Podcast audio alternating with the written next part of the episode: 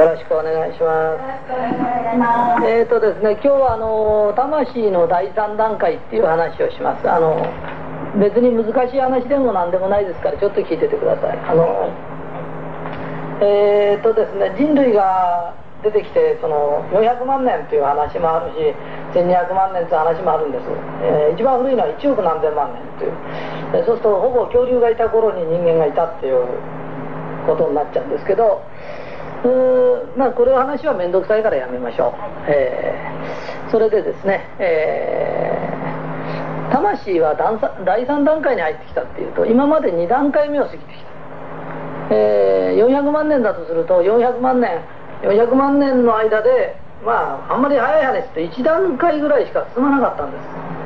で2段階目っていうのが、えー、100年ぐらいあってそれが終わって今第3段階目入ってる、えー、これはあの非常に、えー、大切な話で覚えておけばもう本当に簡単なことですから。で第1段階って何ですかっていうと強いものが勝つ。強いものが勝つ。絶対権力者。皇帝ですね。殿様とか、えー、皇帝とかっていう非常に強い力のある人が組織を統率する。そうなってくるとその人がいい人だとか悪い人とかの問題じゃないんです。猿なんてのはそうでしょ？強い人間がボスになる。それと、えー、同じように、えー、強い人間がボスになる。でなぜこれが必要かっていうと人間ってのは天然バラバラにいろんなことしちゃうんですけれど一番最初はね狩りをしてたんですよ。でその狩りをする時に獲物を取るのに人間ってね一人だと取れないんですよ。やっぱり集団でこう獲物を取るね。狼もそうですよね。外敵に対抗するのもそうです。人間ってのは一人になっちゃうと弱いですから一人じゃなくて大勢でやるって言った時にすごい強い指導者がいてね、お前あっちお前こっちとか私はあっち行きますとかってやってるとバラバラになっちゃって人間で上地にしちゃいますからそれがその統率を取る。で誰が統率を取りますかって言った時非常にやっぱり一番強い人間。ねわかりますよね。非常に動物に近かった時。の話だと思ってください。それが農業をやるようになったんですよ。で農業をやるようになっても実はあの畑にこう種まいたり田んぼにこう種まくっていうのは時期があるんです。でその時期にまかないと枯れちゃった。早すぎてもダメだし遅すぎてもダメなんですわかりますよね、ええ。ー、特にあの日本なんつくには非常にあのお米なんかも1回しか取れませんから。だからこれがあのー1年に4回も取れちゃうような時ってのは大体いつまいても取れるんですよ。同じような気候のとこもあるんですよ。でも日本っていう国はその時1回のチャンスを逃すと飢え死にしちゃうんです天皇陛下もお田植え式なんてちゃんとあるぐらいなのね。でお田植え式っていうのは関東方面はこれでちょうどいいんですよ。でも東北の行くとお田植え式から何日後とか要は決まりがあるんですわかりますね？でそれをみんなが守らなきゃいけない。っていうだから農業っていうのも実はある程度強い権力者のもとでないと統率が取れなかった。でその頃はまた戦争もしてたから余計強い人じゃないとダメっていうことなんですよね。それが約ついついちょっと前までそれが続いたんです。その時次にはどういう時代が来たんでしょうっていうと次はどっちが正しいか要するに強いから言うこと聞くんじゃなくて正しい人の言うこと聞こうよ。ね？でここら辺からねだいぶ人間らしくなってきた。うん。動物から人間らしくなってきたんです、えー、あのいろんな動物いるけれど正しいからこの人の言うこと聞こうとか正しい行いをしてる人を尊ぶとかっていうのはないんです。人間だけなんです。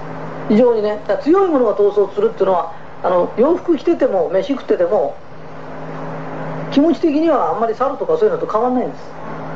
わかります？魂の段階的にね。要は強いやつが弱いものをいじめる。今でも学校でも何でも強いやつが弱いものいじめたりしてるのはあれは動物と同じだから。あんまり人間的行動じゃないんです。人間というのはそういうことはしないものなんです。それでそれ遅れてんのもあるし進んでるのもあるんですよ。それでところでもう何が正しいか分かったよ。っていうのがそろそろ第3回段階目の夜明けなんです。でこれから21世紀っていうのはもう分かったと。人を殺しちゃいけないよ、ね、お金がないから盗んじゃいけない。もう要するにもうある程度のことは段階が過ぎてきた。わかる？ね？段階は過ぎたんだ。ねそれでじゃあ次はもうこれが分かった人。分かった人は何をするか。このことはもうできた上に我々がやらなきゃいけないの。今度は判断基準がどっちが正しいかじゃなくてどっちがごめんなさいどっちが楽しいか。正しさっていうのもいくつもあるんですよ。でもその中で一番自分が楽しい方を選ぶ。わかる？ね？正しくて楽しい方ってあるんですよ。ね？正しくて楽しい方を選ぶであのね一つのことの解決方法っていうのは実は千差万別いくつもあるんです。同じ解決するんでも苦しい解決の仕方もある。し楽しい解決その中で楽しい方を選ぶ。だから魂は第第三ごめんなさい。第3段階目。ちょちょっと言いづらいのね。そうステップ3やっぱり英語の方が楽ですね、えー、そのステップ3に対して簡単に言うと人間ってどっちが楽しいんだろう。例えばあのうちの会社で言うとあのなんつうの？色でアリンスとかって名前つけますよね。あれもどっちが楽しいかっていうことで名前をつけるんです。どっちが正しいかでつけてないんです。だからどうせ中身の良さって変わらないんです。いいものだから発売してんだからいいに決まってるんです。その上に楽しきゃもっといいじゃないか。で楽しさを取るんです。で魂が大また分かりづらくね第3段階目に入った時これが流れなんです。それなのになおかつどっちが正しいんだどっちが正しいんだって言ってること自体が遅れちゃってるんです。だから今着物着てる人ってめったにいませんよね。でめったにいないのに下駄屋さんで儲けようと思って下駄いくら作っても難しいんです。靴の時代に下駄を売るようなものだから非常に難しいんです。でもしそれができるんだとしたら洋服に合う下駄でも作んなきゃなんないから要するに昔とは違うんです。全く新しいことをしない限り無理なんです。わかりますだから今までやってたことが正しくても当たらない時が来るんです。わかる？それと同じように今やってるどっちが楽しいかっていう方に進んでった人にはなぜかうまくいくんです。だから第一段階目には本当に強気はうまくいったんです。少しぐらい性格が悪かろうがなんだろうが強いということは絶対だったんです。わかります？ね、それともその次にですねどっちが正しいかっていうことをまああんまり言えないけど昔の帝大だとかそういうの出てりゃ性格なんか悪かろうがなんだろうがついていかなきゃなんなかったのその人に。ね英語を読めたりなんかするとどっちがとかっていう要するに正しき上にも正しきやつってね今そんなのついてからうるせえだけだよ。あの嫌われるだけでもそれがうまくいった時代もあるんです。でこれは変えられないんです。でもこれからはどっちが楽しいかなんです。でそのそのことを分かってないと遅れちゃうんです。であと何十年か何百年かこれが続くのか分からないんです。もうどっちが楽しいかなんて分かったよって言った時また魂は第4段階目に入る。